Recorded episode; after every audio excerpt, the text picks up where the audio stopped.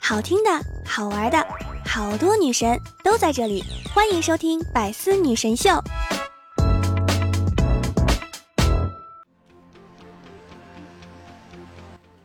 Hello，各位队友，欢迎您收听《百思女神秀》。那我依然是你们可爱的小六六。转眼间呀，八月份已经来了，这个月呀依旧好忙。特别是昨天的东京奥运会，我国在短短的四十五分钟内连夺四枚金牌，六六都还没反应过来，金牌就送来了。不得不说，中国的奥运健儿们真棒。有网友笑称啊，中国都成金牌批发市场了，请停止你的批发行为。但是六六呢，想回怼一句，给我继续批，不许停。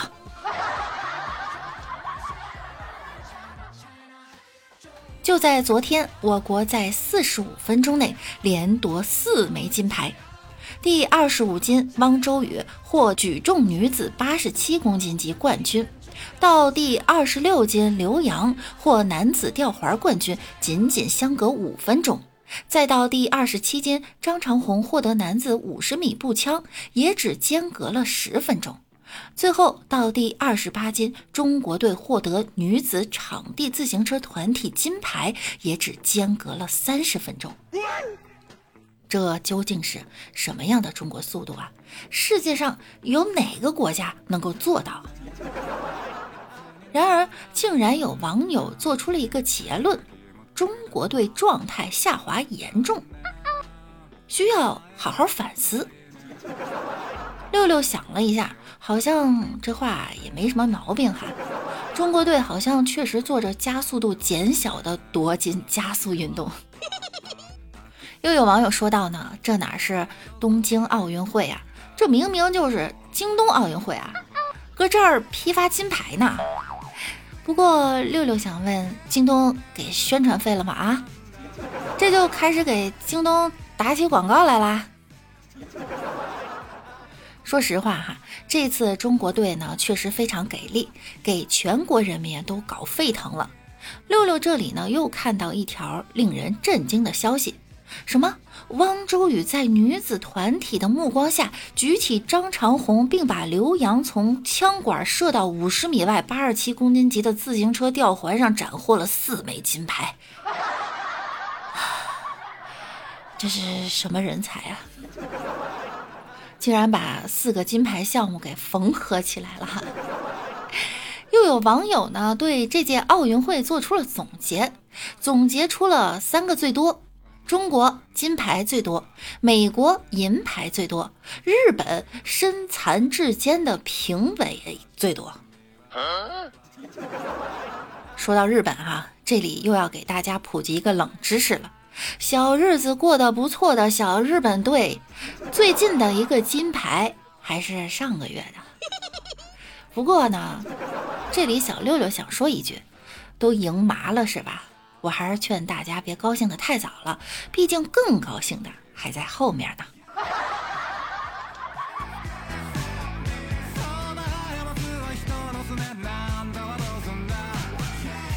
说起我们国家呢，那绝对算的是优秀的文化传播者。就这次东京奥运会而言呀，我们教会了日本群众《义勇军进行曲》，他们已经练了很多天了哈。昨天下午呢，又集中给他们安排了四次合练。这么短的复习频率，想必歌曲的旋律已经印在脑海里了吧？就在我们还沉浸在连夺四金的喜悦当中呢，昨晚女子举重又传来好消息，李雯雯勇夺女子举重八十七公斤以上冠军，中国第二十九金到手，金牌数呢已经超了一六年的里约奥运会，让我们掌声祝贺。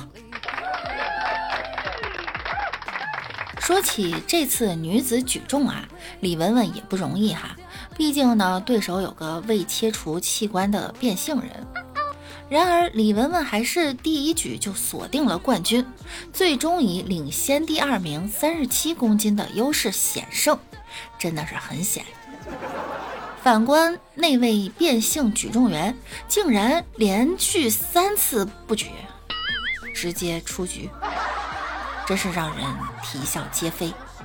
赛后采访时呢，李文文也立下了一个退役必瘦 flag，有网友呢为其做了一首诗。本为关东赵飞燕，为国放弃好身材。十年苦练汉八纲，举成名展豪迈。虎背熊腰壮国威，退役必瘦大气概。往日狂吃为江山，奉旨减肥实应该。天生丽质必有用，千金散去不复来。不得不说，这位网友啊，真是才华横溢哈！也祝愿我们的冠军李文文呢，早日减肥成功。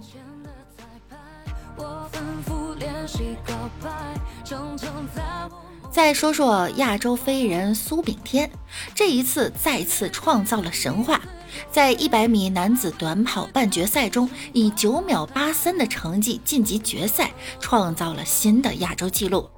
在半决赛后的女子铅球颁奖典礼上，冠军巩立姣面对镜头对苏炳添隔空送祝福，希望天天也能和我一样拿金牌。苏炳添赛后采访也很可爱的说道：“我连奥运会的奖牌都没有见过呢，想找巩立姣借金牌拍照哈。”我们的亚洲飞人呢还是很可爱的，要知道啊。人家在训练的时候，苏炳添还在写着他的博士论文，基本没有什么时间训练。有网友说道：“哈，苏炳添亚洲之神，九秒八三；我嗜睡之神，十小时。四舍五入，我跟亚洲飞人一个水平啊！你再努努力哈，也许就成亚洲废人了。”不过呢，嗜睡之神都有了，蹲厕之神还会远吗？更有网友说道：“哈，苏炳添一百米九秒八三，我呢五十米九秒八三，懂了，我等于半个苏神呐。”不得不说啊，这个同学的数学能力还是蛮强的，应该有体育老师的功劳。在这里给大家普及一个冷知识哈，目前呢，全球有七十八亿人口，进入太空的地球人有五百七十四人，但百米跑进十秒大关的不超过一百六十个人。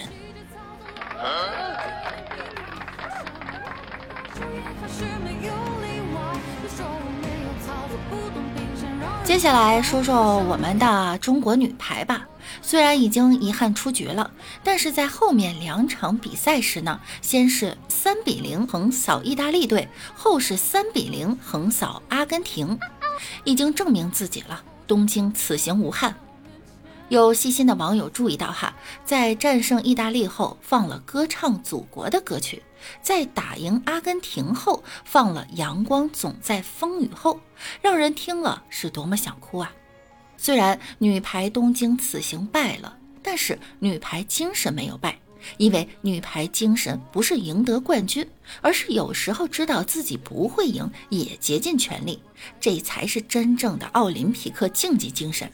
相比某国的裁判，虽然双目失明，却仍然身残志坚，坚守岗位，这两种精神是截然不同的。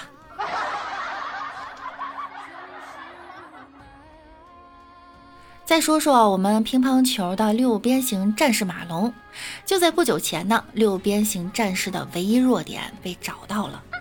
原来早期马龙唱歌的珍贵影像被放出来了。有网友评论道：“哈，歌唱的挺好的，就是有点难听。”这个网友多损啊！还有网友说到呢，唱的很棒，但下次不许再唱了啊。更有网友更有网友更有网友评论道：“别让奥组会奥组奥委会的人看到了，我怎么都嘴瓢了呢？不然以后乒乓球比赛项目可能会加入唱歌技能的加分儿。这真是一个比一个损哈。话说马龙的歌真的有那么难听吗？呃，我们也去听一听哈。只能说我输了，也许是你怕了。我们的回忆没有皱褶，你却用离开烫下句点。好吧，好心疼小枣刘诗雯呐，恐怕他当时的感觉是想死不敢死，想活活不下去吧。好像除了马龙，在座的其他人都很尴尬。不过这有啥呢？只要我不尴尬，尴尬的就是别人。玩笑归玩笑，那让我们继续进入正题。我们再来说说奥运冠军张雨霏。不久前呢，又有了这么一条消息哈：奥运冠军张雨霏用奖牌召唤郭麒麟。哦，原来是有网友在张雨霏的社交平台动态下去问道，要用两金两银来召唤点啥呢？张雨霏回复道：“召唤大林子可不可以啊？”随后，大林子郭麒麟赶到评论区留言：“召唤我还值当用奖牌吗？”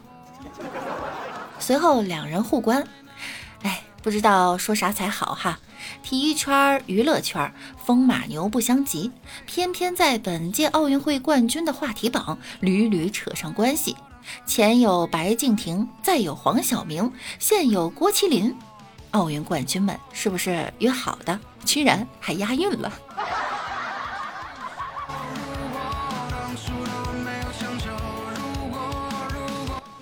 说到娱乐圈呢，前几天吴亦凡刚被刑拘，接下来竟然又爆出大瓜，谢明浩实名举报林姓男星和潘姓男星。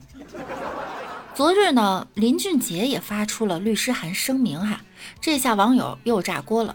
有网友说道：“吓得我连夜把潘长江的小品合集都给下载完了。”这网友的脑洞是真大哈！这潘姓男星他可不是潘长江啊。不过呢，这吴亦凡被刑拘一事可惹得他的粉丝团呀极度不满，竟然建立了粉丝救援团，而且很多粉丝都语出惊人，有着多种言论。第一种言论是退出国籍论。凡凡要是被拘留，我就换国籍。我在某985高校就读，移民加拿大让他们损损失人才。有网友回复道呢，真粉丝啊都是陪同一起进局子的，只有假粉丝才换国籍呢。而且你这985学历是真是假？连转国籍基本条件这点常识都不懂，这难道只是区区花个250的事情吗？我看这粉丝，他才真是个二五零呢。第二种呢，则是劫夺法场型。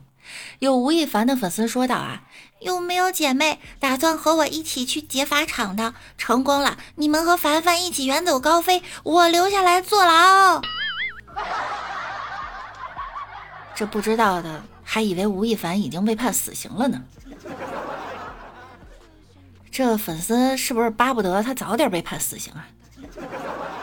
有网友也评论道啊，真粉丝呢已经去考狱警了，只有你们这些假粉丝还在想着劫法场想桃子呢。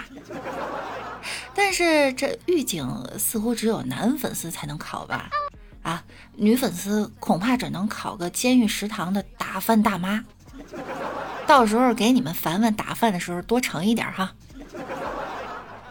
但是对于绝大部分粉丝来说，哈，考狱警呢其实还是挺难的，可能当狱友比较简单吧。可想而知啊，一个劣迹斑斑的艺人对社会的影响是有多大。希望大家呢能够理智追星。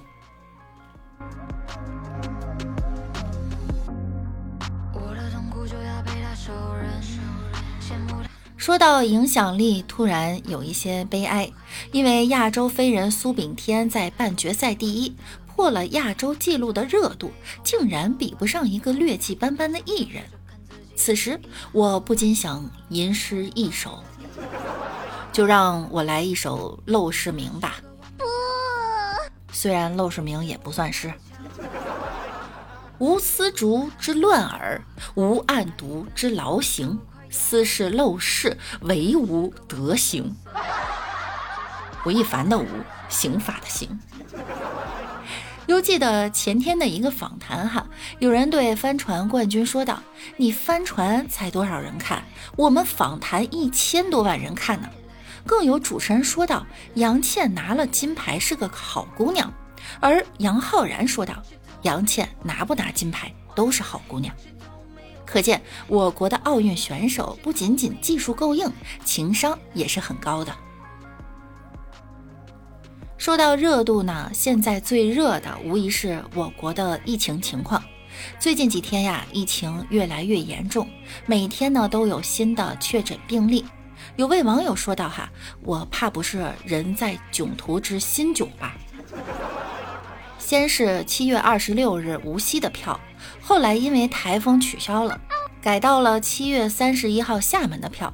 后来自己退票了，因为厦门有了疫情，所以改到了八月九号的无锡票，却又因为疫情又取消了。现在呢，想买八月二十号的上海票，结果浦东机场出事儿了。此刻的心情波动呢不大，希望人都没事儿。不得不说啊，在疫情面前呢，大家真的都太不容易了。六六呢，在此希望大家都能够平平安安的，也希望在东京为国争光的奥运健儿们能够平安归来。大家都等着你们，期待着你们的凯旋。好啦，本期节目呢到这儿又要跟大家说再见了。想要听到更多节目的朋友呢，可以在喜马拉雅搜索万事屋，点击订阅并关注我。我是主播六六，那我们下期再见喽，拜拜。I got a passion to love you，命运让我在边缘深处渴望着谁能够感受地表下的温度。Jealous